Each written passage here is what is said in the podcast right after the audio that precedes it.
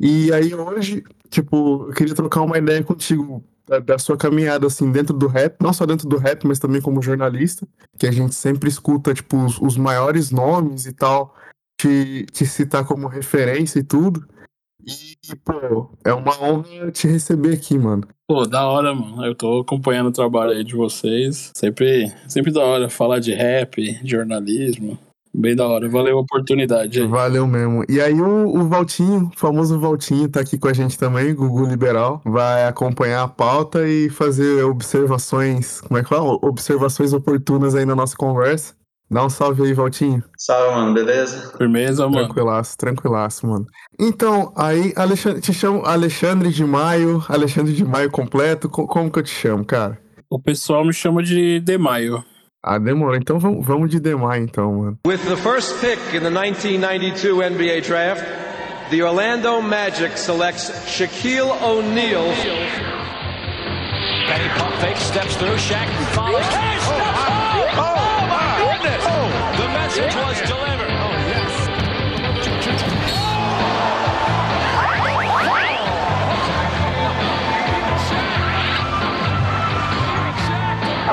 yes. Hill puts it on the floor and stops it down. He brought the whole goal down.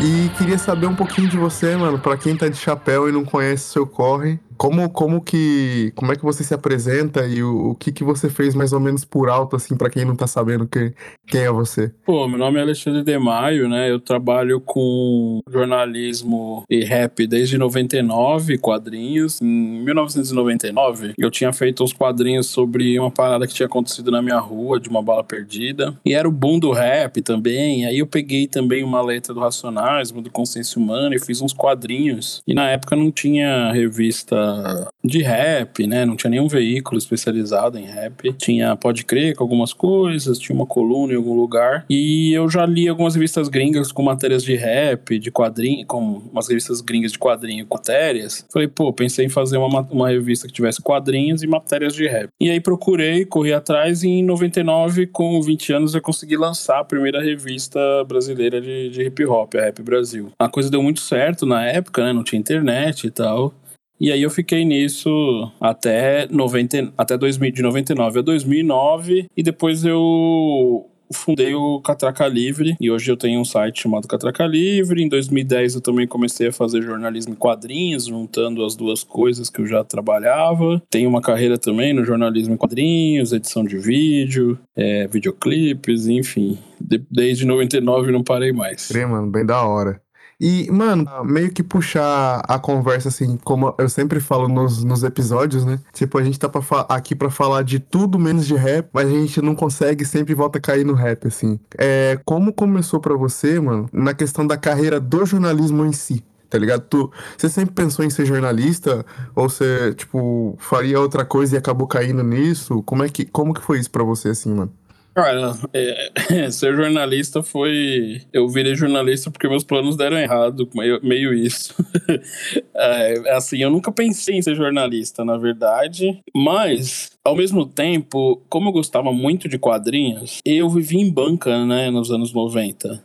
E eu lia muita revista, aprendi a mexer em computador lendo revista. Eu gostava muito consumir revista, o formato revista como mídia, né? Então eu gostava muito de, de comprar revista, de ler e tal. E nunca tinha pensado mesmo em ser jornalista. Eu tava meio perdido ali da vida, com 20 anos. Tinha largado a faculdade, tinha largado o colegial. Pensei em tentar viver quadrinhos. E aí comecei a fazer alguns quadrinhos e tal. Só que depois fazendo uma revisão histórica, o primeiro quadrinho que eu fiz já foi muito inspirado na música do Racionais, que capítulo 4, versículo 3, que ele abre a música apresentando os dados sobre violência no estado de São Paulo. Sim, sim, pode crer. famosa 60%, né? É, 60% dos jovens negros de periferia e tal. E aquilo, depois fazendo uma reflexão, aquilo me levou pro jornalismo. Eu já até falei pro Brau esses pode dias. Pode crer, mano. A, e, a, o lance do dado real, mais uma arte que falava de problema social, despertava um pensamento crítico que aquele caldeirão ali me atraiu muito. E é, foi aquilo meio que eu tentei fazer com a revista. Como eu gostava muito de rap, de hip hop e não dançava, não era grafiteiro, nem cantava,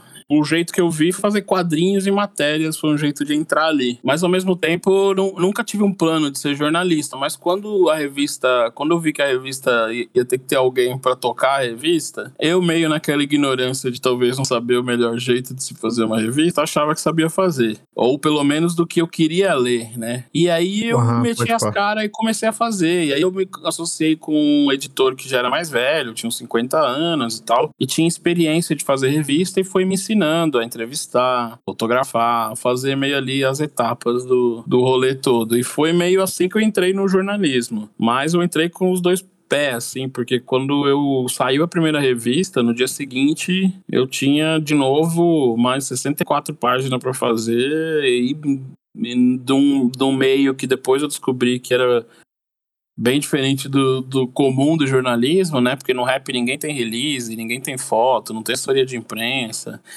Então, Sim, eu fiz esse trampo, assim, e aí eu fiquei 24 horas por dia. Faz... eu- depois dos três primeiros números, eu parei com os quadrinhos e foquei no lance Uhum. do jornalismo e fiquei 10 anos praticamente entrevistando pessoas todos os dias. Pode pá, mano. Isso, isso é um rolê bem louco, assim. E, tipo, eu queria saber um pouquinho da- do, do seu pensamento, assim, mano, de, de- da, da mídia convencional, no caso, tipo, sei lá, as revistas, não de larga escala, né, que elas nunca, nunca deram o suporte devido, mas, tipo, a mídia, a mídia convencional mesmo, como é que ela enxergava o rap, tipo, nos anos 90, né? Aliás, nos anos 2000, que já era 99, tá ligado?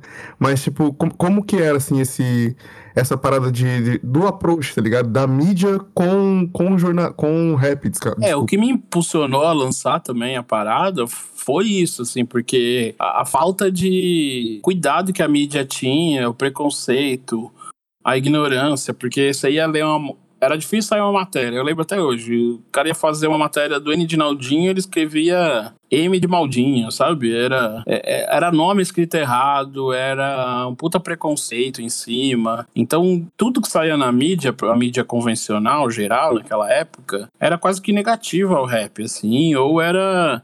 Você via que ou tinha um jornalista que não sabia nada do que ele estava falando, ou tinha um jornalista preconceituoso que também associava várias erradas, né? O rap era comumente acusado de apologia ao crime. Em outros lugares de cultura, o rap era. A matéria sempre era rap é música. Apesar que até hoje acaba tendo essa discussão, né? Com algumas coisas. Mas a, a gente era muito maltratado na mídia, o hip hop e o rap. Então, é, me impulsionou ainda mais falar, pô, temos que ter nosso veículo. A internet da época era a banca, né? Todo mundo tava na banca. Tudo que era relevante culturalmente tava na banca ou na TV. A TV ainda Sim, era um sonho sim. distante, mas mesmo apesar de existir o Yo e tal, né, em canal aberto, até hoje nunca existiu um programa de rap, né, no Brasil. Então a mídia da banca, que era mais popular, que chegava realmente no Brasil inteiro naquela época, era a banca. Então era o lance e falou, tá, vamos ocupar a banca aí com uma coisa que é a nossa cara, com a coisa que é a cara do rap mesmo, cara do hip hop, é, porque a mídia não ajudava. Tanto que mesmo eu tendo dinheiro depois que começou o projeto, eu não tinha jornalista pra contratar, sabe? Eu formei algumas pessoas junto comigo ali. Sim, é porque, tipo, a pessoa tinha até a, a- a formação, imagina, tem a formação, mas não tem o, o- o know-how da parada, não tem o, o conhecimento da rua, no caso, né? Do, do, do rap e É, tudo. não tem o é. conhecimento da cultura, do rap, e também não tinha moral, não tinha manha de fazer a matéria que a gente ia fazer, porque os caras não tinham, às vezes, endereço direito. Você tinha que colar no meio de uma favela e sair perguntando, né? E os jornalistas naquela época não atrasavam a ponte da marginal pro outro lado, não. Pode crer, mano. Pô, e, e levando um pouquinho pra esse lado que você falou da. Tipo, na época, né? A... Eu ainda peguei um, um, um pedacinho dessa. Dessa. Eu acho que eu sou a última geração que cresceu sem internet, né? E, tipo, co- como é que era nessa, né, nessa época, assim, dessa parada de não ter internet? Até pra, pra, pra questão, assim, de informação mesmo, de, por exemplo, sei lá, eu, eu imagino que, tipo, eu, eu não tinha tanto, ac- eu não tinha tanto acesso, tá ligado? Mas ainda chegava algumas coisas, que tava ali no... Eu, eu, eu sou de, de São José dos Campos, eu cresci em São José dos Campos. Pô, tá ali do lado da capital e tudo, você ainda, ainda chega umas coisas e tal. Ainda tem, por exemplo, tinha, tinha Rap Brasil no, no, na banca lá e tal. Mas, por exemplo, o, o IO se eu não me engano, a MTV só foi chegar em São José em 2003 ou 2004, como canal aberto, tá ligado? Sim. Então, não tinha, não tinha onde você assistir, tá ligado? A MTV era canal aberto pelo Multi. Então, tipo, como é que era esse, esse rolê, assim, de ter uma, uma, uma mídia que não é, tipo, a todo tempo, não é a. não tá ali disponível, tipo, não é o Twitter, tá ligado?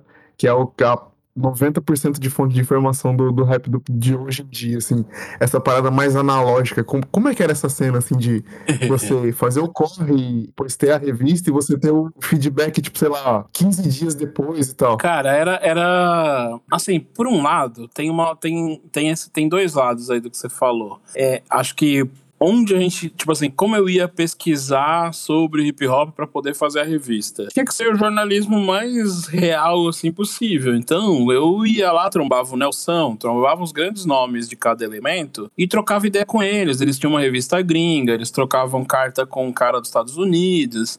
E esses caras tinham as informações reais sobre o que a gente deveria falar, o que, que eu deveria pôr, o que, que, que era a dança de rua, os quatro elementos, o que era o quinto elemento. Então, o lance era ir num evento, trombar as pessoas, depois marcar uma conversa e trocar ideia com o Nelson, trocar ideia com a Backspin, para saber sobre b-boy, como que eram os estilos de dança, ir nos eventos. Agora eu queria fazer, que nem no primeiro número tem matérias com vários grupos. Era é ir no show, acabar o show, falar, mano, tô querendo fazer uma revista, me dar seu endereço pra gente trocar uma ideia, me dar uma entrevista. Aí o cara fala, beleza, aí colar na casa dele, faz a entrevista e tal.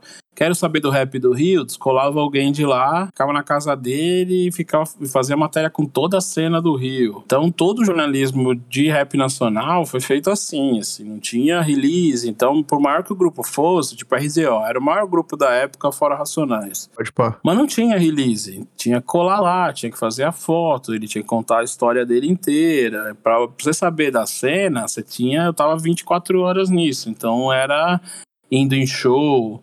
E aí depois que saiu a primeira, a segunda revista, quando eu colava no show eu levava, o pessoal já comprava. E aí a revista passa a ter uma importância muito grande nesse cenário, né? Mais do que eu estava preparado para lidar até. Porque, como você falou, as rádios eram locais, as rádios é, comunitárias, ou mesmo as FMs, tipo 105, era só em São Paulo. MTV não pegava em muitos lugares, e a revista chegava na Amazônia, chegava em todos os lugares. Então, Pode crer. o bagulho tomou uma proporção muito rápido de que era uma coisa muito importante para a cultura. Todo mundo queria sair na revista. Com isso facilitava a minha vida de conseguir entrevistas, conseguir material. Ao mesmo tempo tinha uma puta responsa, porque para conseguir fazer as matérias eu tinha que estar na rua, nos eventos, nos shows. E nessa hora eu encontrava todos os leitores, o feedback, positivos ou não dos grupos, sabe? Pode crer. Porra, que um bagulho muito louco, né, mano? Que é, eu acho que tem gente que, que escuta a gente aqui que não,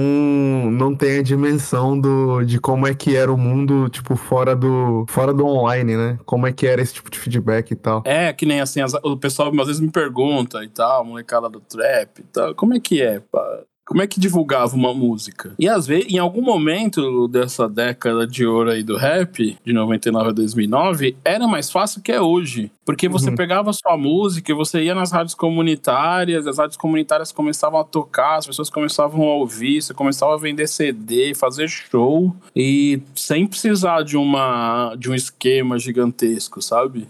De sem precisar, às vezes no Spotify você tá lá, você- o mundo inteiro pode te ouvir. Ao mesmo tempo, para você conseguir um destaque é muito difícil.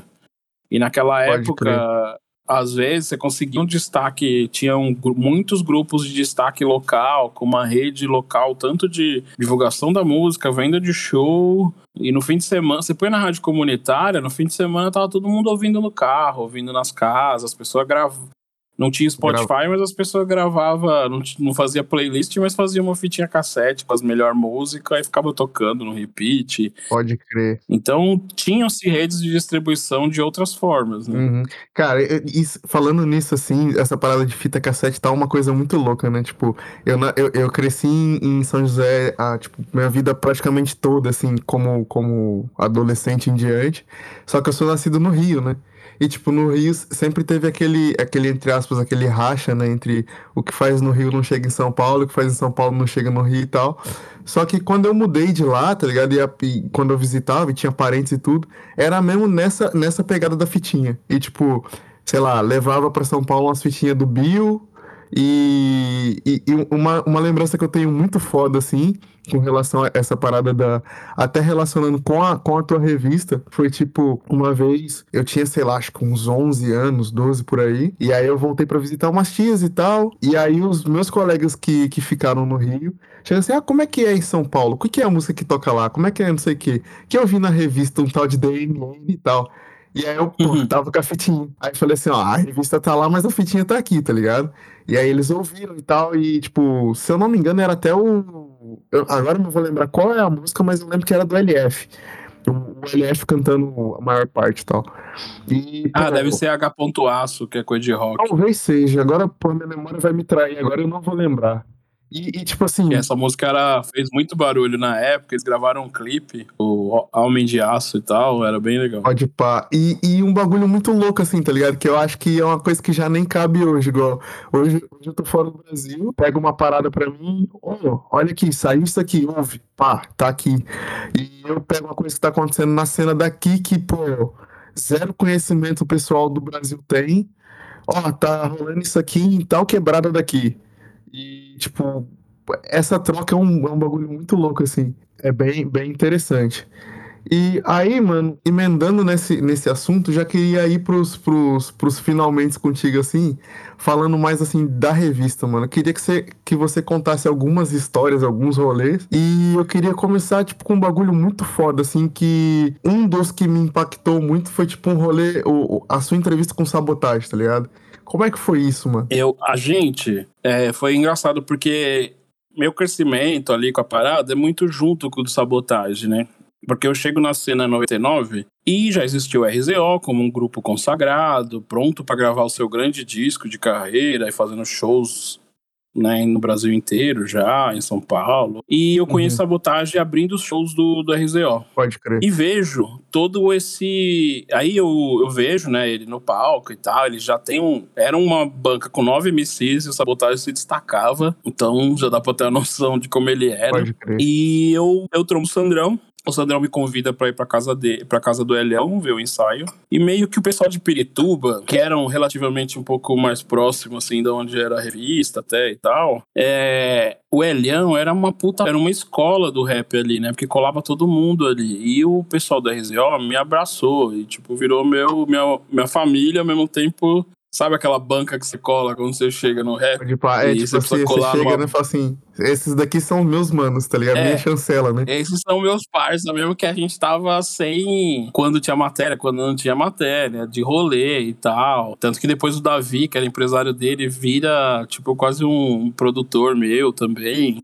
Enfim, eu colo ali no RZO e aí começo, fiz uma primeira matéria. E quando eu queria muito colocar o RZO na capa, só que eles não tinham disco. Então eu tinha uma outra revista que chamava Rap Rima e fui fazer uma capa com o Elhão e com o Sandrão. E nesse dia eles já falaram, foi tipo acho que a segunda, terceira vez que eu encontrei, terceira vez assim que eu encontrei eles para fazer matéria e eles falaram assim, meu, vamos esperar o sabotagem para para dar uma força para ele, para ele aparecer nessa matéria, porque eu falei, ah, já que a matéria era famílias uh, família RZO, eu entrevistei todo mundo, e naquela época já tava mais de nove, já tinha 10, 15 pessoas ali. Então eu entrevistei todo mundo, que cada um tinha um grupinho e tal.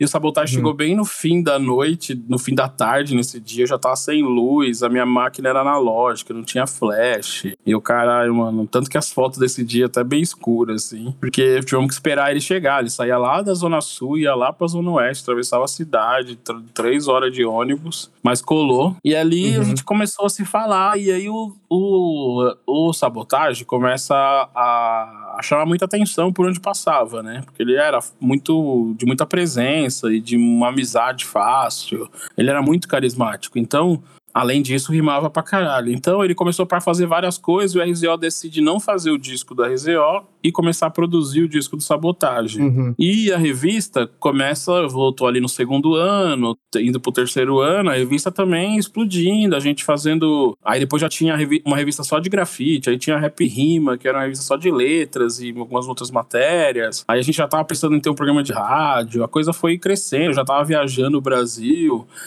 E aí a gente ia. Aí eu trombava o sabotagem. Puta, vem aqui no meu programa ah, cantar ou falar alguma coisa. É, eu ia lá, pegava ele lá na Zona Sul, eu que levava no programa. É, aí no dia seguinte a gente tava. Uma marca de roupa falava pra gente: Ó, vamos anunciar na revista, a gente precisa de um rapper. A gente fala: Meu, põe sabotagem. Aí catava ele, põe umas roupas nele, saía pra fazer sessão de foto no outro dia.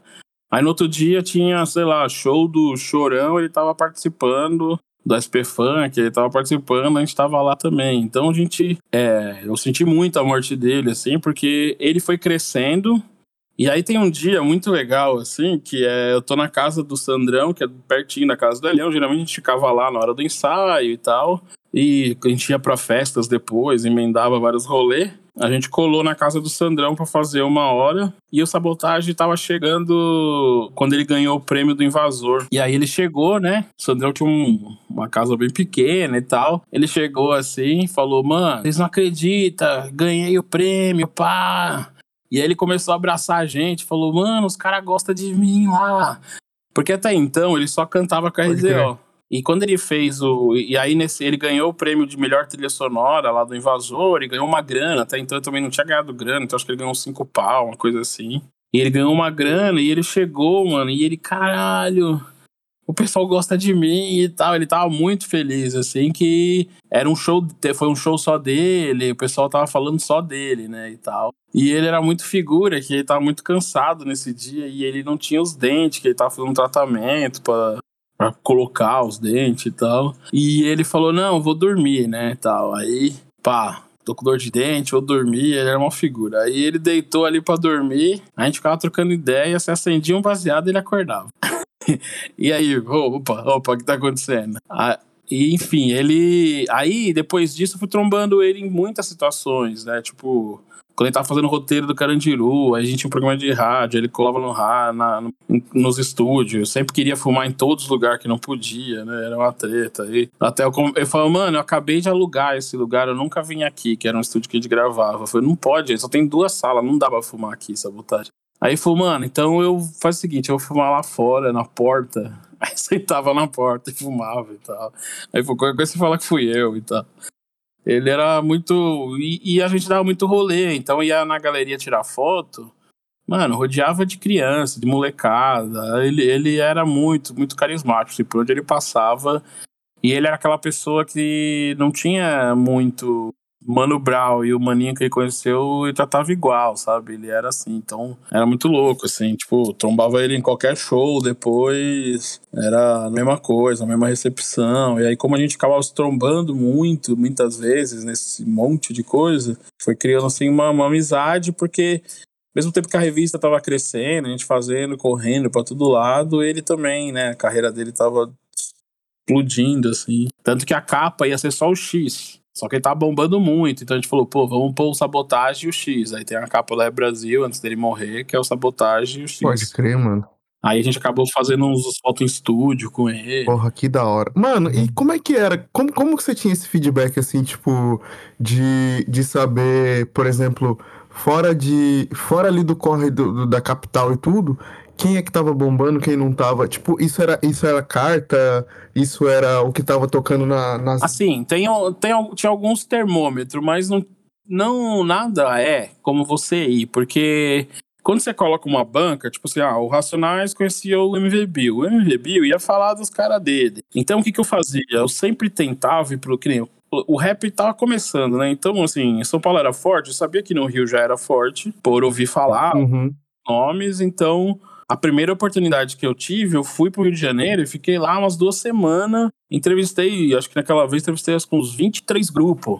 E aí entrevistei todos, dos pequenos aos grandes, pra ter a noção da cena. Ia em show pequeno, eu, eu gostava muito de show e eu não ficava no camarim, eu ficava no meio do público. Porque aí você sacava quem tava gostando. E era uma época que o público de rap acabou quase com a carreira de alguns rappers, né? Dava vaia. Uhum, X. Era mesmo o público Caraca, de rap, né? foi o público rejeitou ele é, por um bom tempo assim. Então é, o Enidinaldinho enfrentava umas treta com o público. O público não era fácil também mas era isso assim. Eu acredito que é isso vai fazer jornalismo. Quer saber da cena? Você não vai saber por ouvindo no Spotify. Você tem que ir no show sentir a vibe, ver que as pessoas falam. E no rap, naquela época, tinha também a, uma facilidade que é a maioria dos shows de rap tinham 10 grupos. Então você tinha uma Pode noção das todo mundo, né? É um acontecimento, né? É, e aí quando eu ia para os outros lugares, eu fazia questão de entrevistar todo mundo. Então eu fazia grandes, ia para Porto Alegre, fiz uma edição especial de Porto Alegre, entrevistei mais de 30 grupos lá. E aí sim você ficava sabendo da cena, sabe? Indo nos lugares mesmo, indo nos inimigos. Então eu colava com os rappers que criticavam os gospel, mas também conhecia todos os caras do gospel e colava nos shows gospel. Então, Ah, é isso. pode crer. É, é mesmo, era mesmo uma vivência, né? Não é tipo assim, tô esperando chegar aqui pra fazer fazer a carta do leitor e não sei o quê. Não, né? É mesmo a vivência Não. ali do rolê. É, as Pode cartas do crer. leitor era mais assim, eu recebia, sabe aquele saco de litro de lixo de 50 litros, preto, grande? Aham. Era aquilo, né? Eu recebia aquilo de carta por semana, e metade era da cadeia. Nossa senhora, mano. Então eu lia tudo e publicava e tal. Então era, o- sei lá, teve movimento que nem o Enraizados do Rio de Janeiro, que começou mandando uma carta pra mim, que ele fala do movimento dele, que, que ele até zoa que ele mentiu um pouco, que nem existia aquilo direito. E aí as pessoas, o cara do Maranhão mandava carta pro cara do Rio de Janeiro que tava na sessão de carta. E aí eles começaram uma parada, sabe? É, tinha esse intercâmbio entre as pessoas e tinha.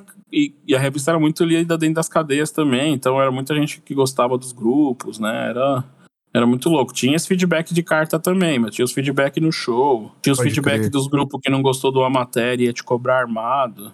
Tinha vários Nossa feedbacks.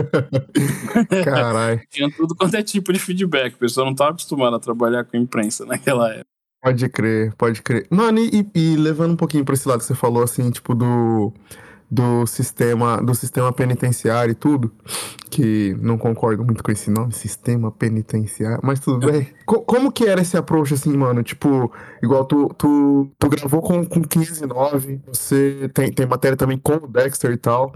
Como que era esse, esse rolê, assim, tipo, de, de ir na, na cadeia? Pô, tu, tu entrevistou o Dexter, foi na cadeia, né? Uhum. como é que era, mano? de- essa parada de chegar e, tipo... Pra entrar na cadeia, Também, tipo, pra chegar na cadeia do Estado, sei lá, ou do... do, do- do- da, da- de quem era responsável disso aí, pra, de quem é, né, no caso... Pô, pra, pra falar ali, isso aqui é a imprensa, é isso, é aquilo, porque levando em consideração, assim, conhecimento que a gente tem do, do aparelho, né, do aparelho do Estado, pra eles o que a gente faz aqui é- e nada é a mesma coisa. Então como é que era esse, esse- essa tratativa e tal? Eu acho que tem, um- tem, tem dois elementos bem importantes nessa época que passa batido um pouco. Um pouco antes do Dexter e do 509E, uns dois, 98, explodiu um grupo chamado Detentos do Rap, que cantava uma música assim, o Carandiru está de casa cheia, muita droga no ar, muita droga na veia. Pá, ele tinha, era um grupo Tô ligado. do Tá ligado? Esse grupo meio que mostrou que poderia existir um caminho de regeneração de um grupo de rap dentro da cadeia. E essa ideia, e esse grupo cantou no Gugu, esse grupo cantou nos principais programas televisivos da época. E eu acho que é o, o trabalho do Detente do Rap colocou um pouco isso, isso em pauta. Por trás, o próprio hip hop já fazia muitas oficinas nessa época também, já nas FEBEMs, nas, em alguns lugares. E o, eu fui entrevistar o Ed Rock para número 3, e o Ed Rock falou para mim: Ó, tem um grupo do amigo meu, tá preso lá no Carandiru, você não quer fazer uma matéria com ele?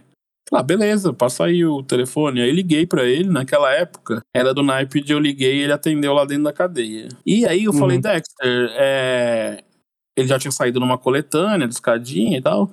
Eu falei, ó, queria fazer uma matéria com vocês, como é que faz? Ele falou, ah, mano, cola aí que eu tenho, tenho esquema, eu aviso na portaria e dá certo. E aí essa primeira vez, o Carandiru, quando eu fui em 90, e- em 2000, no- dentro do Carandiru, entrevistar o 509E, o 509E tinha uma mulher chamada Sofia, que tinha um trabalho lá dentro de teatro grande. E o 509E meio que fazia parte desse trabalho dessa mulher, que ela tinha uma moral muito grande lá dentro do Carandiru. Então Dexter também tinha um pouco dessa moral já nessa época. E o Mano Brown tava indo lá gravar o disco dele e tal. Então, Racionais né, era um grupo gigante. Tinha feito uma música também na mesma época, Diário de um Detento. Então, não era tão assim problemático. O Carandiru era uma coisa louca. A primeira vez que eu entro lá, cara, é louco, porque assim, o- o- as celas dos caras tinham um som melhor que eu tinha em casa, tinha uma TV melhor do que eu tinha em casa. Cada cela era muito foda. E era como se fosse um grande shopping, né? Era 9 mil pessoas, numas puta cela com som, TV. Bom, só faltou ar-condicionado, mas o resto tinha tudo. É porque é, um- é uma vida também, né? O cara tá lá, mas ele tá, porra, tá vivendo, tá ligado? Isso, tá vivendo num regime muito diferente do que é hoje. Tá vivendo com uma liberdade louca, de os caras pedir pizza, de ter casos muito loucos ali no Carandiru naquela época. E, de- e do clima no onde eles estavam e tal, de ter o futebol super organizado, de ter essa parada do som. Então tava todo mundo meio que. Era meio de boa entrar no Carandiru naquela época. Eu entrei, aí tem aquelas, aquelas ah, coisas de amadores de primeira viagem, né? Tinha um amigo meu que trabalhava comigo e tal, que também era do, do rolê da rua e tal, e que começou a trabalhar comigo, chegou lá de bermuda, não pôde entrar. A gente não sabia, né? Que não podia ir de bermuda. Beleza, mas eu entrei e tal, fizemos uma matéria e demos um rolê lá dentro, fizemos mil fotos e tal, e era muito simples. Nessa época não era uma questão muito grande fazer matérias lá dentro do Carandiru, então aproveitei um pouco essa primeira vez. Aí passou que o PCC entrou, teve mega rebelião, o Dexter foi para um brigou com o Tio Lopes na Globo, depois estava preso em regimes super fechados, que eu também fui. E aí, pedi, aí precisava pedir autorização pro juiz, demorava dois meses. Quando conseguia que nem eu fui fazer com, com o Dex, fui fazer a capa pra ele e fazer a matéria da revista. Chegou na hora, a diretora falou: não, não vai poder dar rolê, não. Vai ter que tirar as fotos tudo aqui nesse corredor. Aí eu, pô. Pode que dar aquela desanimada, né? É, já deu uma puta desanimada, porque ia poder dar pelo menos uma voltinha no pátio, umas coisas assim. Aí que a gente fez, aí deu um jeito. Aí eu peguei, como na época era cartão, né? Uns cartão. Eu, foi a primeira máquina digital da Sony, ela tinha vários cartãozinhos. Aí o que, que eu fiz? Eu peguei, tirei foto do Dexter só nesse corredor com cartão. Aí depois peguei outro cartão e nós deu um maior rolê, tirou mil fotos. Aí no Uhum. final, na saída, ela pediu pra ver as fotos. Aí eu saquei só desse cartãozinho, mostrei pra ela e beleza, e passamos e fomos embora. Enfim, mas era um regime super fechado. Então teve várias situações, assim, de, de ir. Aí eu fui dentro da FEBEM fazer com o Jabaquara Breaks, mas eu tava sempre indo com alguém que já tinha algum trabalho dentro, né? Então facilitava. E são matérias geralmente de falar de uma coisa legal que a pessoa faz dentro da cadeia. Também fui em Guarulhos pouco antes do Dexter ganhar a liberdade. Ah, é diferente de quando você vai fazer uma matéria policial, né? Um outro tipo de matéria também. Então, Caralho. tem essa parte aí dessa, dessa vivência aí muito louca de como era a cadeia como é hoje. né? Bem louco, mano.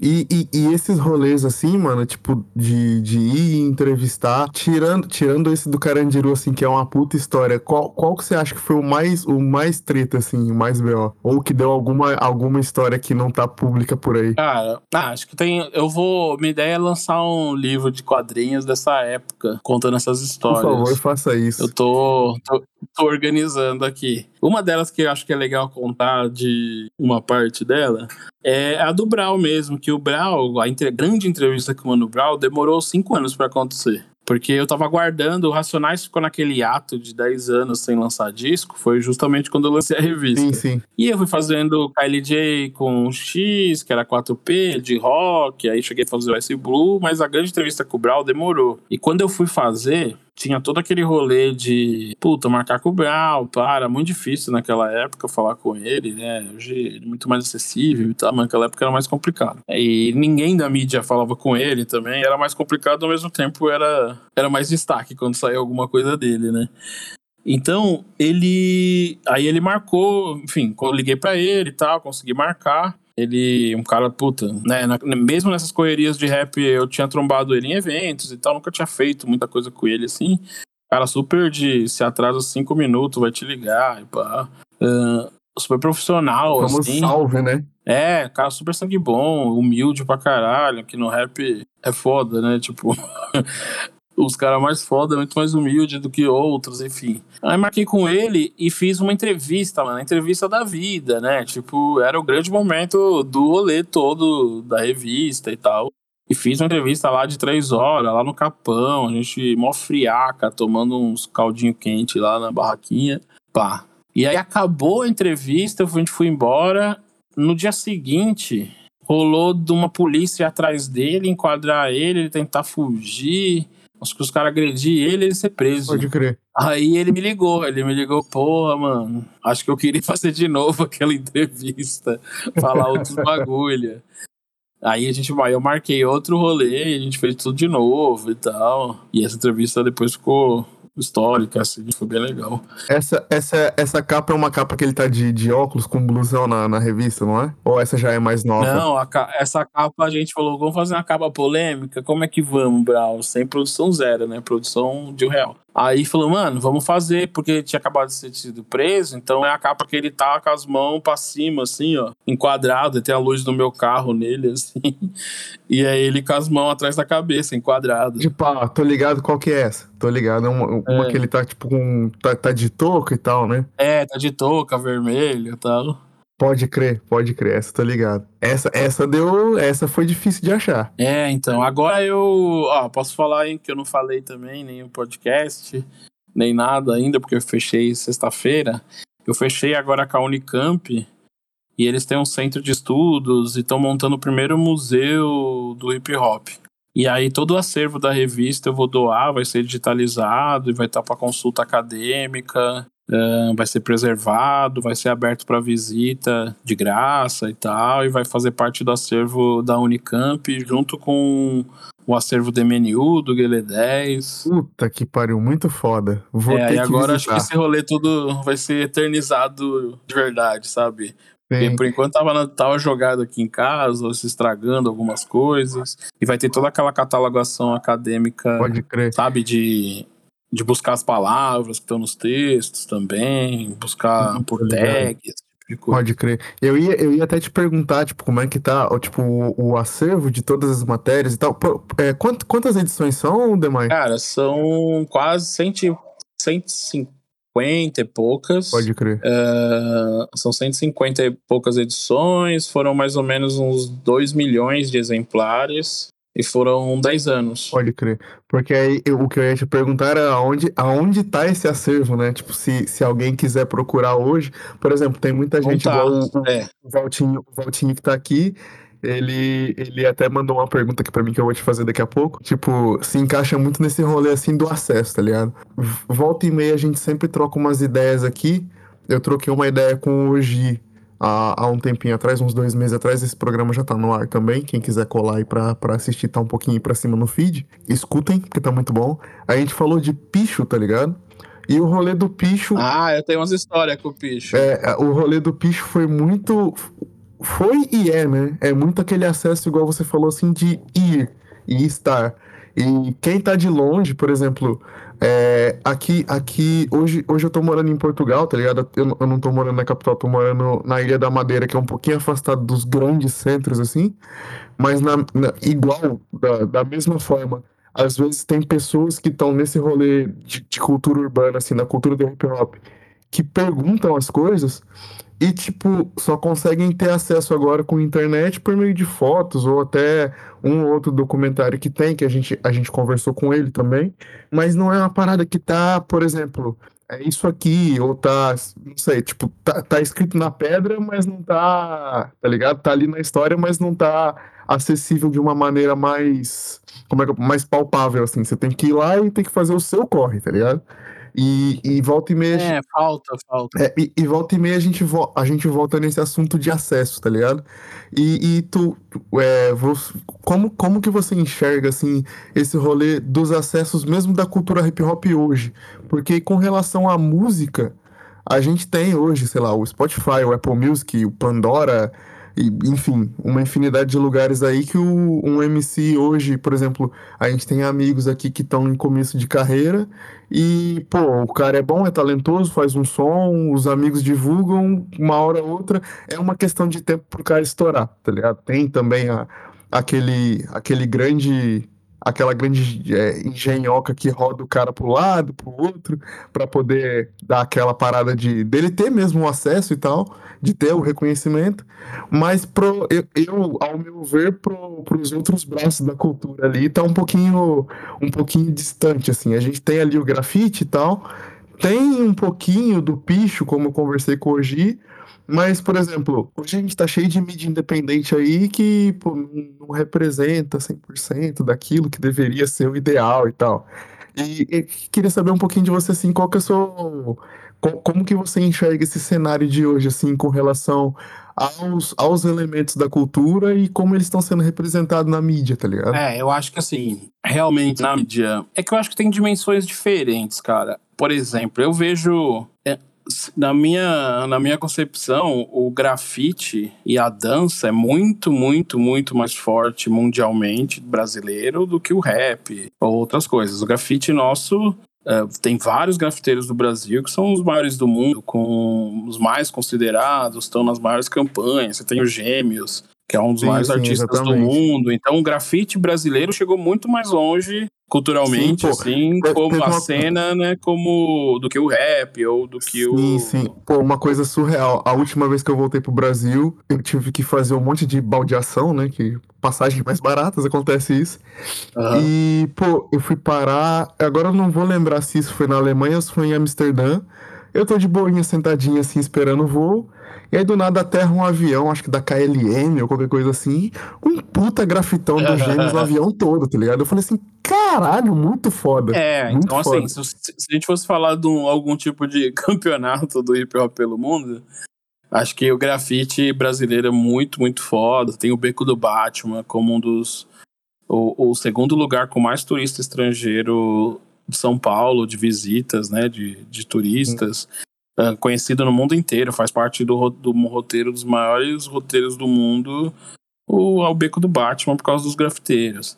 Enfim, acho que o grafite tem uma, uma noção, uma dentro do mundo artístico do grafite, grafite brasileiro, muito foda. Uh, aí eu queria emendar no Picho, que eu também sou muito parça dos caras do Picho, de Jean principalmente e acompanhei toda a trajetória do Picho, desde a ocupação mesmo da cidade, até a trajetória intelectual de desafiar um, a Faculdade de Belas Artes, atacar o museu, né, o, o, o museu lá no Ibirapuera, é, e até o grafite se tornar das artes mais fodas do mundo que é hoje, né? Acho que hoje o grafite, desculpa, a pichação. A pichação se tornou das artes mais contundentes do mundo, né? Então, a Bienal de, de né, do, da Alemanha é, é, a pichação que é chamada. É, a pichação é a grande arte que discute. Tem um pessoal aqui que, tipo, meio que tenta emular o, aquele picho reto mesmo, assim, que eu passo uhum. na rua e falo, porra, mano, é. tipo, então, longe, tá ligado? Chegou aí, longe. Você vê como as coisas se ligam, cara. Eu tava ontem no Museu da Língua Portuguesa. E aí, né, quantas vezes eu já participei de debate, já ouvi merda sobre pichação. Quando a gente tinha revista de grafite, tinha uma parte de pichação. A Souvenir queria que tirasse a pichação para pôr patrocínio, a gente negava. A gente sempre, uhum. o Binho, o Marconi, a gente que eu fazia as revistas de grafite com eles, a gente sempre foi da rua, então pichação tava sempre lado a lado com a gente. E, e as primeiras. Sabe o filme Picho? Já viu? Já, já vi, já vi, pô. Muito bom, por sinal. Então, sabe aquelas, aquelas imagens que estão lá, as principais, assim, mais fodas, são com a minha câmera. Eu emprestava a minha câmera, primeira câmera que eu comprei pra fazer uns videoclipes, eu emprestava pro Dijan e de fim de semana ele dava rolê com a minha câmera e filmava aquelas paradas. É... Pode crer. Tá muito então, é, eu vi todo esse rolê começar. E, eu, e a pichação, como o grafite ainda é uma interpretação de uma arte americana, mesmo que a gente tenha levado para lugares abstratos, tem um Zezão que faz no esgoto, enfim, tem muita gente foda no Brasil, e aí acho que o Brasil tem grandes representantes do grafite. Mas a pichação é uma arte genuinamente brasileira, que tem destaque nas artes plásticas mundial, como não, não conheço outra arte de algum outro país. E o Binho, por exemplo, recebia grafiteiros do mundo inteiro na casa dele. Os, os caras da revista de grafite, eles vinham pro Brasil para fazer matéria sobre a pichação. Porque quando eles olhavam, ele, quem, quem é do rolê sabe como que esses caras fazem isso, né? Que é até aonde eu quero chegar com outro elemento, que é o b-boy. O b-boy é muito forte no Brasil, sempre foi sempre foi muito praticado no Brasil inteiro. Já eu cobri matérias nessas revistas, aí vocês vão poder ver que tem é, cobertura de matérias no Amapá, em Belém, em Rio Branco, em Porto Alegre, em BH, no Sul, no Norte, Nordeste, em todos os lugares do Brasil batalhas grandes, eventos com 5 Quantos eventos? A batalha do ano com 5 mil pessoas. E hoje o B-Boy ganha uma nova dimensão que catapulta todo o hip hop, né? O B-Boy hoje agora virou esporte olímpico. Então é, é, a cultura é tão foda que ela, ela transcende o lance da arte, né? É o que eu, é o que eu falo. Eu até zoava também com a pichação é uma cultura que ela é esporte ao mesmo tempo ela é arte. Então a prova disso que é você tem um movimento artístico de dança que vira esporte. Então olímpico, né? Então você tá o, o, o e os grandes dançarinos, campeões mundiais, Pelezinho e companhia são brasileiros. Tem grandes chances uhum. de ter campeões mundiais agora uh, brasileiros nessa categoria. É, apostaria nisso aí que tem, tem uma tradição muito forte Pode no Brasil. Crer, então, esses outros elementos acho que tem tudo isso, né? Fora. Agora, como mídia, é sempre mais complicado, porque dança não é só. Eu cubro dança, né, com Catraca Livre, no geral, assim, na cultura. Uhum. E não é só o b-boy que sofre com cobertura cultural, não é só hip hop que sofre com a cobertura de mídia cultural. Hoje, se você for ver, a, a cobertura de jornalismo cultural mesmo diminuiu. Apesar de você ter muitos hoje blogs, Instagrams que falam coisas, mas uma mídia mais profissionalizada que cobre uma cena cultural tá, tá difícil. Para vários ritmos. Sim, sim.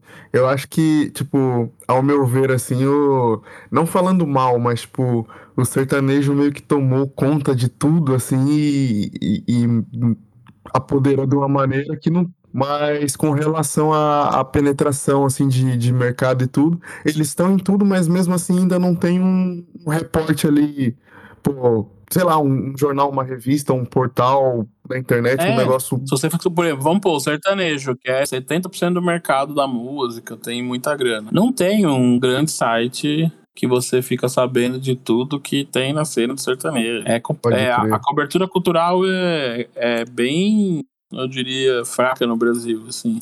O Brasil tem um jornalismo esportivo forte, sabe? Agora. Uhum, grandes nomes, né? E tudo. É, grandes veículos, vários veículos tal. Agora, cultura é complicado. Pode crer. E, e levando uma na parte da, da mídia, assim, um pouquinho para esse lado é, o nosso lado, no caso do, do hip hop, assim, como é que você enxerga hoje, tipo, essas, essas, é, essas culturas, não, as mídias independentes, a, a nossa, a Calamidade, que tá aí também, salve pra Calamidade DJ Umi, muito foda, o pessoal da, é. da Black Pipe e tudo mais, tipo, dando um salvão que o pessoal tá mais próximo, mas não, não fiquem, não fiquem bravos, eu amo todos vocês.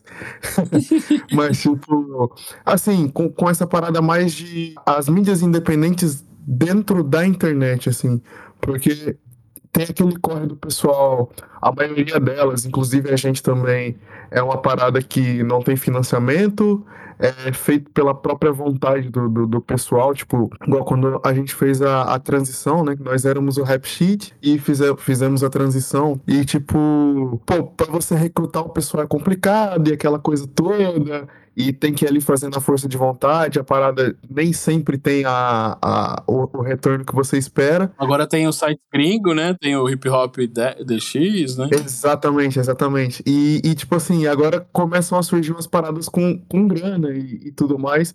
Como é, que, como é que você enxerga essa, meio que essa revolução, assim, de, do, do, do espalhamento de tudo isso, assim? Cara, eu tenho acho que um, um paralelo que que acontecia com as revistas, que era, às vezes a pessoa tinha a grana para fazer uma revista e imprimia, não tinha tanta grana para imprimir uma quantidade tão grande para jogar na banca, então ela imprimia menos e distribuía nas lojas, nos eventos. É um jeito de você ter uma mídia. E aí você tinha uhum. um outro jeito que era colocar a revista na banca e tinha toda uma outra lógica, um outro nível de, de investimento também. Então eu acho que hoje a, a internet acaba dando ao mesmo tempo que dá a ilusão que é fácil ou, ou de que é, conseguir né, fazer um veículo. Por isso que eu gosto e admiro tanto o trabalho de vocês, porque é, de todos aí no geral, na verdade. Porque assim, eu sei que tá todo mundo fazendo sem ganhar dinheiro, do coração, num puto esforço, resolvendo a vida e mais isso. Então, eu acho que a internet, pela facilidade de você conseguir se comunicar com muita gente, ela meio quebra essa barreira de um investimento inicial e muita gente está no ar, trabalhando. Ao mesmo tempo, você tem o próprio artista concorrendo com o veículo, porque ele já fala direto com o público dele, coisa que antes ele dependia da mídia. Dependia passar por uma mídia para ter para atingir o público dele, e se você quisesse saber sobre o Racionais, você não tinha o site do Racionais, você ia acabar lendo uma matéria quando eu fiz a entrevista com o Mano Brown, sabe? Que era o único jeito uhum. de você ler, ouvir sobre o artista. Então a gente está no momento que o próprio artista também faz sua própria mídia e tem todas essas concorrências e toda essa dificuldade de financiamento. E aí os projetos, acho que eles têm que se, se olhar para si e falar: eu sou um canal, no, eu sou um perfil no Instagram e vou trabalhar com isso. Ou eu sou uma mídia e preciso ter vários canais, arquitetar patrocínios e fazer tudo isso funcionar. É, uhum. Eu acho que todo, todo veículo, quando começa, tem a dificuldade de achar ali o seu tamanho para depois ir crescendo. E hoje é, é, a cena de mídia é muito complexa. Vira e mexe, desde que eu parei com a revista, faz já 12 anos, né? É, me pergunta, ah, vai lançar um site, vai lançar alguma coisa? Pode crer. E eu acabei lançando o Catraca Livre, é um outro projeto, é uma outra parada, mas é, de rap, é, eu acho que é assim, por isso que eu acho que é muito foda quando tô vendo que tem agora vários veículos, quer dizer que tem muita gente fazendo a parada. Mas agora, como financiar a longo prazo é o grande desafio mesmo. É Pode difícil, crer. né? Acho que. E eu acho que tá um pouco por aí. Talvez você tem que ser um cara tem que ser um canal foda no YouTube de uhum. E não vai ser um Instagram foda, nem um TikTok foda. E aí talvez. E vai, e vai, é, fazer, é, talvez, vai fazer virar, né? É, vai fazer virar naquele. Não é um veículo, é um perfil ali, sabe? É diferente a postura também. Uhum, Ou o ligado, lance que eu ligado. acho que as redes também trazem, que é personalização né? A, sim, uma pessoa ela é muito maior às vezes que o veículo, que um veículo, porque as pessoas gostam de ver pessoas falando, se identificam. E quando você faz um veículo sem cara, é o sem o trabalho, né, dos apresentadores ali no dia a dia das redes sociais, de forma enlouquecedora. Isso é um bagulho louco, velho, porque você falou assim de personificação, porque tipo, antes da gente ter o um canal no YouTube, tinha muito aquela parada de principalmente por, por por, pelo cerne da o nosso core ali ser, ser mais crítica, né? Ah, uhum. porque é não sei quem falando, é não sei o que falando, e, pô, todas as matérias tem lá o nome do, do redator, né? E a pessoa fala assim, não, mas porque a, a inverso isso, a inverso aquilo, mas fala assim, pô, mas cada pessoa que tá escrevendo tem um ponto de vista, então, tipo, não é porque tal pessoa falou isso que é o pensamento tem que assinar de matéria, todos os outros. Né? É, exatamente. Mano, tem que assinar a matéria. Aí você só usa da redação quando é uma notícia assim que você copiou de outro lugar, que você nem apurou. Tipo, exatamente. crítica, mano, tem que ser a pessoa, tem que ser o nome. E é isso é foda, porque você entende que, tipo assim, você não tem grana, aí você vai pôr alguém que vai ser a cara do seu projeto ou do negócio, e ele nem é, e ele é, amanhã ele pode ir embora. Exatamente. E aí é isso, isso meio que virou, é, isso meio que virou depois que, tipo, por exemplo, agora a gente tá na Twitch com o Ascencio lá, fazendo as paradas, e aí a gente tem o podcast que tem eu aqui, então meio que a galera começou a desmembrar isso. Mesmo com as matérias assinadas e tal, agora tá assim, pô, lá é uma equipe e tem pessoas trabalhando e tal, e cada um tem um ponto de vista diferente. Isso, é isso é um bagulho louco, assim. A partir, de, a partir do momento que a gente começou, mesmo a, a dar a cara mesmo, entre, entre aspas, assim, a, o pessoal começou a associar os nomes das matérias às pessoas que aparecem no YouTube ou que escutam a voz Sim, do podcast. É, porque o cara quer ouvir a opinião daquela pessoa. Né? Exatamente. Ele não quer saber, tipo, como, né, não existe opinião isenta, nem nada. Aí, aí tem Exatamente. um desafio, às vezes, de diversificar a opinião. É outro desafio. Ah, tem que pôr uma mina falando também, né? Mas As pessoas querem saber quem assinou a matéria. Exato, isso, isso é um bagulho muito da hora. E também tem até uma parada que eu, eu escrevia, já não escrevo mais, já, eu não, não, não tô mais com cabeça pra isso. Talvez eu volte um dia. e, e até tem às vezes assim, ah, o Shaq escreveu tal coisa e não sei o que, e agora ele não escreve mais, e pô, gostava da opinião dele, e esse cara que tá escrevendo agora não gosto tanto. Eu falo assim, pô, mas é a opinião do cara, não é a minha, tá ligado? É, é, é, é isso, é, tem, quando você escolhe, né, que nem lá no, no Catraca a gente tem, eu montei uma equipe, agora tem quatro pessoas dando a cara. Aí tem uma menina que tem, sei lá, vinte e poucos anos, daqui de São Paulo, da nossa agenda e tal, é um perfil. Aí tem a Priscila Tapajoara, lá de Santarém, da Amazônia, mina da mídia, uma mina indígena, fazendo outra parada. Aí tem o João, faz teatro, tem uma peça LGBT do Rio de Janeiro. Aí tem o Andrei, que é um cara negro, bababá. Aí daqui de São Paulo e faz uns vídeos. Aí tem a Yolanda, uma outra mina negra que faz umas paradas mais, mais militante, mais cultural, sabe? Aí o veículo tem que saber ali, né, qual que é o perfil do público dele, diversificando, né? Pode crer. E, e mano, vou, vou aproveitar este momento agora para fazer a pergunta do, do Valtinho, que ele mandou aqui, assim, pra, mim. É, cadê? Falando das mídias independentes, o que você recomendaria ou dava, daria de conselho para alguém da idade dele? Que agora eu vou. Valtinho, pode, pode entrar aí. Quantos anos você tem, mano? Que eu vou, não vou dar essa. Não vou chutar. É, 20, 22, 22 anos, mano. E, tipo assim, alguém da idade dele pra somar na área da, da, do jornalismo mesmo, da cultura. Cara, eu acho que tem muita coisa pra fazer, né? Até por tudo isso que a gente tava falando, de ter tanta coisa não coberta, sabe? De tem toda uma cena aí de um esporte nascendo do hip hop e não tem ninguém cobrindo isso. Isso aí vai ser um mercado, porque o esporte por si só vira um mercado. Você tem toda a cena do trap que eu tô. Eu venho falando uma parte de gente aí, acho muito foda, porque você vai ver a molecadinha de 8 anos de idade tá cantando teto, sabe? Tipo, a gente tem um público novo, rap não vai morrer. O rock não, tá nunca. fudido, mas o, o, o rap, mano, o, tipo, quando você tem a molecada de 8, 10 anos vindo, o, o trap ainda vai, eu acho que o trap ainda vai virar, sabe, vai tomar o lugar do funk de, em alguma medida. Eu, eu, acho, eu acho que eles vão se fundir no, no, no, final da história, tá ligado? É, então, e aí tem todo um, um uma cena cultural hoje de complexa, né, que não divide mais as coisas tanto na caixinha como era antigamente também. Então Exatamente. eu diria para ficar de olho um pouco nisso, porque hoje, antigamente o, o quem ouvia rap não ouvia outra coisa, era muito isso. Uhum. E hoje não, eu acho que a coisa é um pouco mais fluida, as coisas são mais. E aí eu, eu falaria para alguém de 22 anos pensar em metaverso e pensar em algum projeto com NFT pro hip hop. Acho que aí cara, tá as coisas isso novas. seria foda, cara. Isso, isso aí, foda. aí tá as coisas, tá o futuro, sabe? Ainda vai chegar. É tipo, estão no telefone de tijolo ou no, na internet de escada dessas coisas. Mas é, pensar um projeto de hip hop que tem a ver com metaverso, o que, que a gente pode introduzir, como financiar música, é, vender objetos, o que, que a gente pode fazer para com NFT, são realidades que estão chegando aí novas, assim. E, tem, e aí tem que saber uma coisa: quando você está falando de novidade, nunca vai ser popular. Aí ou você é popular ou você tá falando de novidade. Então ter isso, saber disso, que às vezes você quer. Tem muita, muita luta aí, desbravamento. Quando a gente fala de hip hop ninguém sabia que era hip hop, era. É difícil. Então você vai falar de. Você vai falar de novidade? Beleza, é uma coisa. Quem se falar. É que nem se pegar e fazer um veículo focado só nas coisas mais pop que tem. Grande chance de ter mais audiência. Então também tem um pouco de noção do que tá fazendo, assim. Mas eu, eu para que eu sempre falo também é, fica em movimento, cara.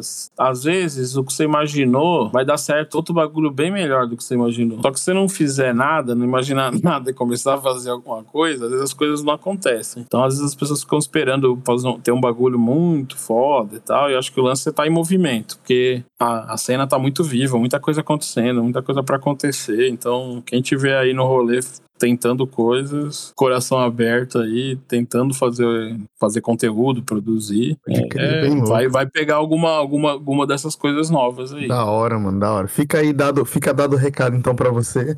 Se alguém virar aí no, no ramo dos NFT aí dos Ethereum, manda uma moeda para nós. Exatamente. Não, tem que ser, tem que ser 15% pro Demar e 5% pra mim, pô. Em breve eu tô vindo aí com umas paradas dessa aí. Acompanha. Boa, boa, mano, da hora. Mano, e eu queria entrar um pouquinho mais na tua carreira. Você citou o Catraca, que já é um outro rolê ali, já tá virando. É, é mais um, um portal muito mais cultural do que contido no, no, no, no nicho do, do rap, né? Do hip hop. E eu queria falar um pouquinho também de quadrinhos, mano. jornalismo de quadrinhos e tudo, que é um rolê muito foda, assim. E eu acho que até gera um pouco mais de acesso, tá ligado? Gera mais interesse e tudo. Como é que surgiu essa ideia, mano? Cara, é. Assim, lembra quando eu falei lá que eu, tipo, tava ouvindo Racionais e aquilo tinha jornalismo, tinha dados e já era quadrinho? Sim, sim. Ah, as coisas meio se separaram na minha vida e quando eu fechei a revista, ah, eu tava já no Catraca, no comecinho, eu falei, puta, eu comecei a olhar para o Joy Sacco, que são uns, uns autores que fazem jornalismo em quadrinhos. Uhum.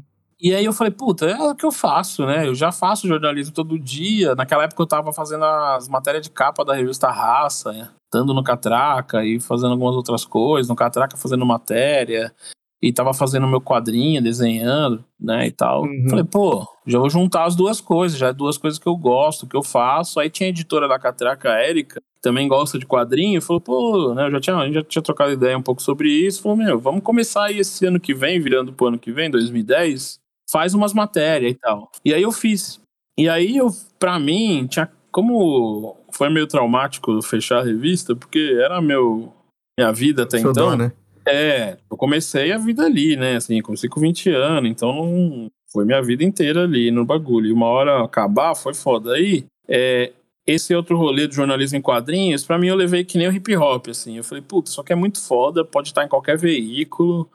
As primeiras matérias que eu fiz já fez, mó, caralho, que bagulho é esse e tal. O pessoal ficou chocado, já uma revista já me chamou, outro veículo me chamou. Falei, putz, isso aqui é um bagulho foda, dá pra fazer muita coisa com isso e eu consigo fazer eu ponho minhas experiências em prática, minha de jornalista.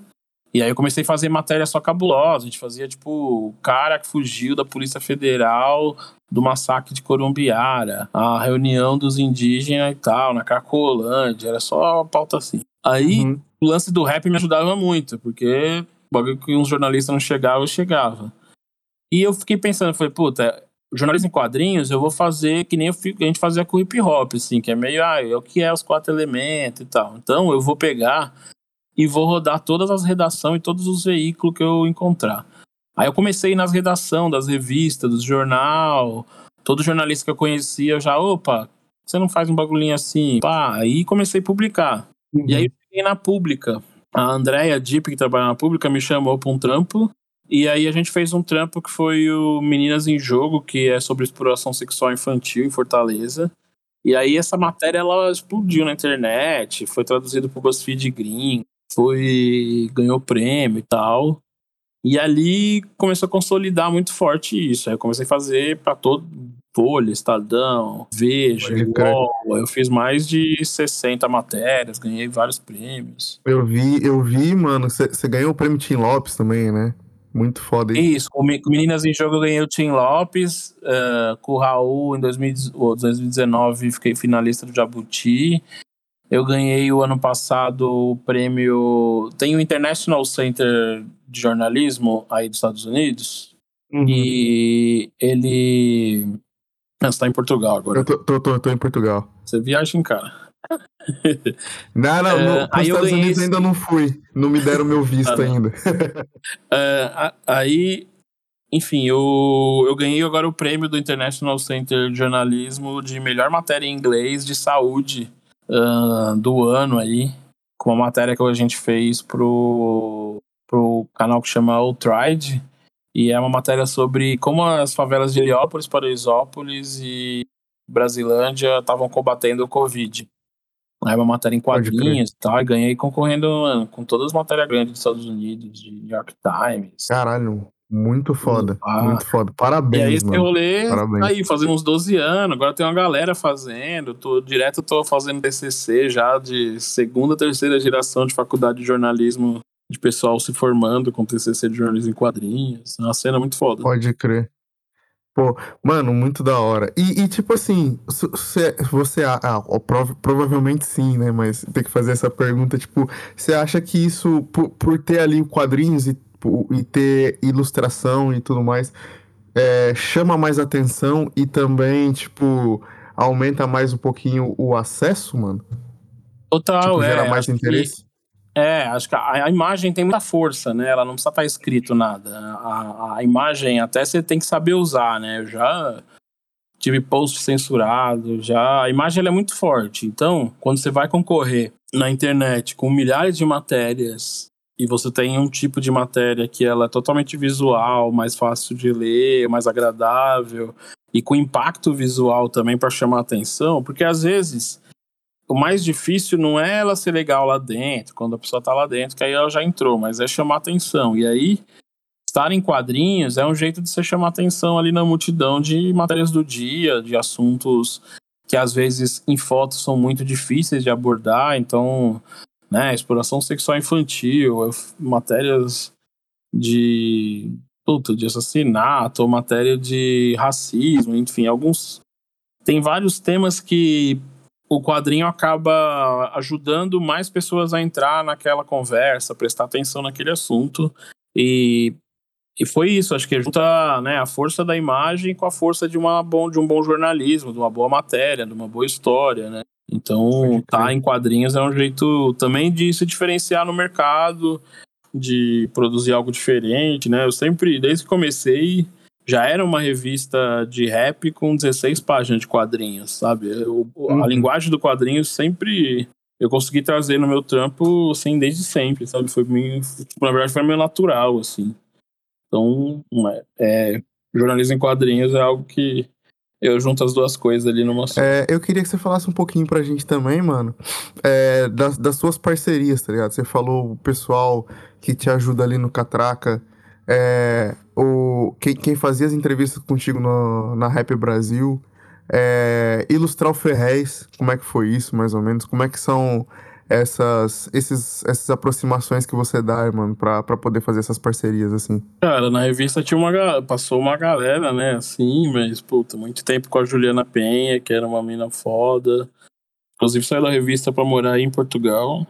Uh, Pode crer. Hoje tá em Glasgow e tal, a gente continua até fazendo umas paradas junto. E a menina da Casa Verde, que me ajudou em muitas matérias, tá em muitas fotos. Tem o Rodrigo Mendes, que era meu parceiro, que ficou um bom tempo da revista do meu lado também. Aí tinha uhum. o Marcos Rebelo, que era esse editor, que já fazia outras revistas, meio que me ensinou o beabá da parada. O DJ Fábio Rogério, que grande parte da nossa história, ele foi o diretor comercial e tal, e ele que sai atrás do dinheiro pra o bagulho acontecer, que também precisa ser importante esse cara na, na equipe. Tem que rolar o carvão, né? É, os bagulhos dá pra dar certo, você tem que ter gente muito diferente. Nossa equipe era bem diferente, assim, então eu sabia fazer foto, diagramar, às vezes, sabe, até fazer as uhum. pautas das entrevistas, esse rolê de conteúdo. O Rodrigo era mais produção, então agilizava as paradas para acontecer, os rolês, várias coisas que rolava. Aí a Juliana já,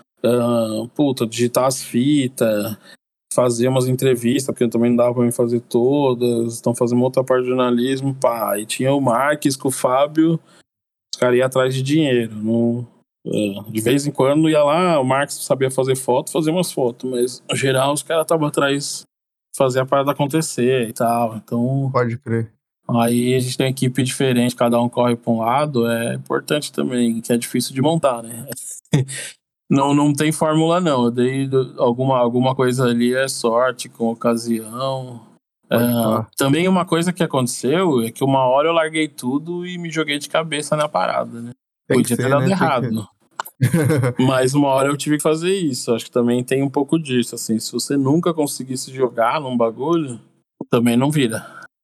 Pode crer, mano. Que, ó, Qual foi a tua pergunta que, que você falou? Não, não, eu tinha, eu tinha perguntado também como é que foi o, o approach com o Ferrez, pô, pra, pra ilustrar ah, o, o Ferrez. O Ferrez, eu. Os inimigos não mandam flores. É, eu, fui, fui, eu fiz matéria com ele em 99, na casa dele, ele morava com o pai. A lojinha era na garagem. E ele tava lançando o Capão Pecado, e já foi um best-seller, né? Tipo, vendeu 100 mil cópias, o bagulho explodiu na época o Capão Pecado, o livro dele. Uhum. Aí eu falei, caralho, crer. mano, um livro de periferia. Não existia na época, basicamente era zero. Então, tipo assim, ele lançou um livro, Capão Pecado, era prefácio do Mano Brown, e a história foda, e ele, tipo, sai em vários veículos e tal. Falei, caralho, pum, chamei ele e falei, vamos fazer a matéria. E aí, conversando com ele, aí conheci o Cascão ainda da trilha sonora nesse dia, na casa dele. E aí, dali, a gente era dois nerds no rap, não tinha outra pessoa pra trocar ideia. A única pessoa que eu podia trocar ideia de quadrinho era com o Ferrez dentro do rap. O resto do pessoal cagava. Falou, mano, vocês estão falando? Aí, então aí a gente fez uma amizade e tal. E aí eu, eu, já, eu tinha parado de desenhar ali nos primeiros números e ficava desenhando na redação, desenhando em reunião, desenhando no papel, assim, à toa. E aí ele viu um dia e me convidou pra, um, lançar um livro. E aí meio que eu voltei, porque eu tinha parado literalmente de desenhar. Falei, ah, bagulho de fazer quadrinho não dá. Aí a revista tá me tomando, eu fazendo, eu era editor, diagramador, fotógrafo, entrevistava. Eu parei de desenhar por uns 10, né? anos. É, então parei uns anos de desenhar. Tinha meio lá esquecido esse lado aí um pouco. Aí o Ferrez me convidou para fazer um livro em, 2000 em 2006. Uhum. E ali, desde então, mano, a gente virou, assim, puta, amigo da vida, né? Então a gente fez vários livros, várias paradas, a gente troca ideia direto. É daquelas amizades que eu fiz no. Fiz várias, né? O Ferrez é uma das maiores, assim, que eu tive dentro do rap. e Tem até hoje. Pode crer. Pô, mano, da hora, velho. E, pô, pra, pra gente ir encaminhando pros, pros finalmente aqui, mano, é, eu queria, tipo, realçar, assim, um dos, um dos, tirando essa puta aula que você deu aqui agora, de jornalismo, de rap, de vivência, de tudo, é, da, da onde surgiu, mano, esse momento que, que, que foi, tipo, começar a publicar as, as fotos dos bastidores das matérias, das entrevistas lá no teu Instagram, mano. Tipo, começou a, a- a pipocar as fotos ali e gerou um buzz do caramba. E eu falei assim, pô, mano, preciso conversar com ele, tá ligado? Eu tinha já publicado algumas há um tempo atrás também, mas assim, eu tinha me colocado um pouco ali na, naquelas tópicos das coisas que tem que fazer no ano, que era pode crer. digitalizar todas as revistas, tá ligado? Uhum. E eu comecei esse processo, aí eu comecei a digitalizar, e aí eu tava organizando umas fotos aqui, que eu, eu vou doar, né, pra, pra todas as fotos e tal. E aí achei esse bolo de foto que eram as fotos do Rodrigo e da Juliana. Uhum. Então elas nem são as. Assim, é um bolo de foto, mas as fotos ali eram mais as fotos que estavam o Rodrigo com o microfone e a Juliana. Que eram os dois repórteres que trabalharam comigo na maioria das paradas. assim. Então eu falei, ah, eu separei as melhor. Falei, ah, vou começar a postar e, e contar umas histórias. Porque eu já tava nessa conversa de, de procurar o lance de digitalizar direito e tal. Então, eu tava. Eu sei que aquilo ali dá uma movimentada e tal. E tem fotos ali inéditas, tem coisa pra caralho. Abri uma caixa hoje aqui. Então, ah, eu, eu falei, ah, eu vou. Eu peguei um bolo de foto, tirei foto de tudo, falei- deixei tudo salvo no meu celular e eu ia viajar pra Salvador, né? Ia ficar uns tempo livre lá também. Uhum. Eu falei, ah, puta, vou, vou gerando esse barulho aí das fotos e tal. ah, porque se rolar o lance do museu, fechar direitinho, aí é, vou criando barulho pra esse. pra chamar atenção, né? Pra essa década de ouro. Tem o rolê do, do lance do livro. Então, foi meio. É sempre da hora postar, porque muita gente. Tem outra geração agora, né, mano? 20 anos é quase duas gerações, às vezes. Bagulho de 99. Pode MV Bill crer. Magrinho lá no Rio. Tem muita parada, tem umas, tem umas duas de sabotagem que eu não publiquei ainda, naquele, naquela mesma entre rolezinha ali. E como Pode eu tirava crer. foto, muitas vezes até também eu fazia as perguntas, aí dava pro Rodrigo e eu fazia as fotos, sabe? Uhum. É, rolava muito isso também. Então, tipo, tinha. Tem muito rolê de foto, assim, tem uma caixona aqui de muita coisa. Que sai umas coisas da hora ainda. E aí tem toda essa Pode crer. catalogação no nome de todo mundo, a história de muita gente que não queria que se perdesse, né? Então, meu foco mesmo nas coisas que eu queria fazer era uma. Principal delas agora pro fim do ano era conseguir digitalizar tudo isso e tal, e acho que agora, agora foi. Pô, da hora, mano. Que isso, isso é muito um resgate, assim, que tem muita gente ali, pô, tem muita coisa, muita. É muita É. história e tem muita coisa que o pessoal não conhece, assim. Você falou até de gerações e tal. É, não dá tem- pra cobrar a molecada de conhecer as gerações antigas. Esses dias eu vi o Rafa falando que não sabe. Acho que ele tava falando com, o- com o DJ QAP e não sabia, não conhecia o SP Funk. Uhum. E tipo, puta, mano, às vezes não dá pra cobrar porque o SP Funk foi de uma época que é esses, essa década que ela é pré-internet que se perdeu. Pode crer. Antes É de meio, que, 99, é, meio que não- uma década, é meio que uma década perdida ali, né? Que, É, uma que tem década as de paradas, mas quem tem, tem, né? é, e aí não, Exatamente. não, não- Por exemplo, se eu quiser fazer hoje uma matéria. Ah, que- como era o prêmio TUS? Não sei se você conhece. Conheço, conheço. Pô. Então, prêmio TUS, você conhece, mas uma galera de 20 anos não Nunca conhece. ouviu falar, pô. Nunca ouviu falar. E é um bagulho desse que inspira a acontecer um prêmio mais foda hoje em dia. Aí já era foda o prêmio TUS. Daria pra fazer uma matéria. Aí com esse bagulho tudo digitalizado, acho que dá pra um jornalista hoje falar: olha, se eu vou lançar um prêmio, eu vou fazer uma matéria sobre o prêmio TUS. Mano, ele vai achar todos os rolês ali, porque eu dei a primeira carta pro seu Sataí de fazer o primeiro, o, o TUS 1. Então a gente tava em todos, tinha cupom na nossa revista, enfim. Essa história precisa estar em algum lugar para gerar conteúdo, gerar matéria, gerar uma série pro Netflix sobre a década de ouro. Precisa ter esse material em algum lugar para a gente poder depois cobrar também de que valoriza a história, porque meio isso, quem começa no rap hoje conhece assim Demicida pra cá, né? Sim, exatamente, pô. Porque teve, teve muita coisa que aconteceu ali, muita coisa que aconteceu, que infelizmente pra nós ali não foi o, o igual igual aconteceu, sei lá, nos Estados Unidos ou, ou que já tinha uma parada. Tem a- até uma, um- uma conversa que eu tive com a Ivy do Brasil Grime Show também, que ela toca muito nesse assunto assim de acesso, né? Que às vezes não tem ali uma. ai- Ainda mais 20 anos atrás, pô, não tem uma uma câmera maneira, não tem um, uma forma de fazer registros, né? E isso meio que ficou, ficou, ficou na história. É, acho que é mais agora, cara, ó, pô, só meu ali vai ter uns 10 anos de, de matéria. E o, a equipe lá é uma equipe fixa, então os caras estão num trabalho ali de digitalizar todo esse rolê. Então acho que Pode agora crer. a gente vai, pelo menos, não perder, sabe? Tava muito na iminência de perder. Eu mesmo, nem eu tenho todas as revistas, tô fazendo uns apelos aqui no Facebook pra umas revistas que tá faltando, que nem eu, eu fiz a Planeta Hip Hop, não sei se você Pô, essa, essa eu não conheci. A Planeta Hip Hop era uma revista grandona, assim, tipo, parecia um vinil, e, viri, Uhum. e vinha um CD. E saía 10 mil cópias. E eu fiz 10, 10 edições da, da Planeta Hip Hop. Soltei mais de 100 mil CD na rua.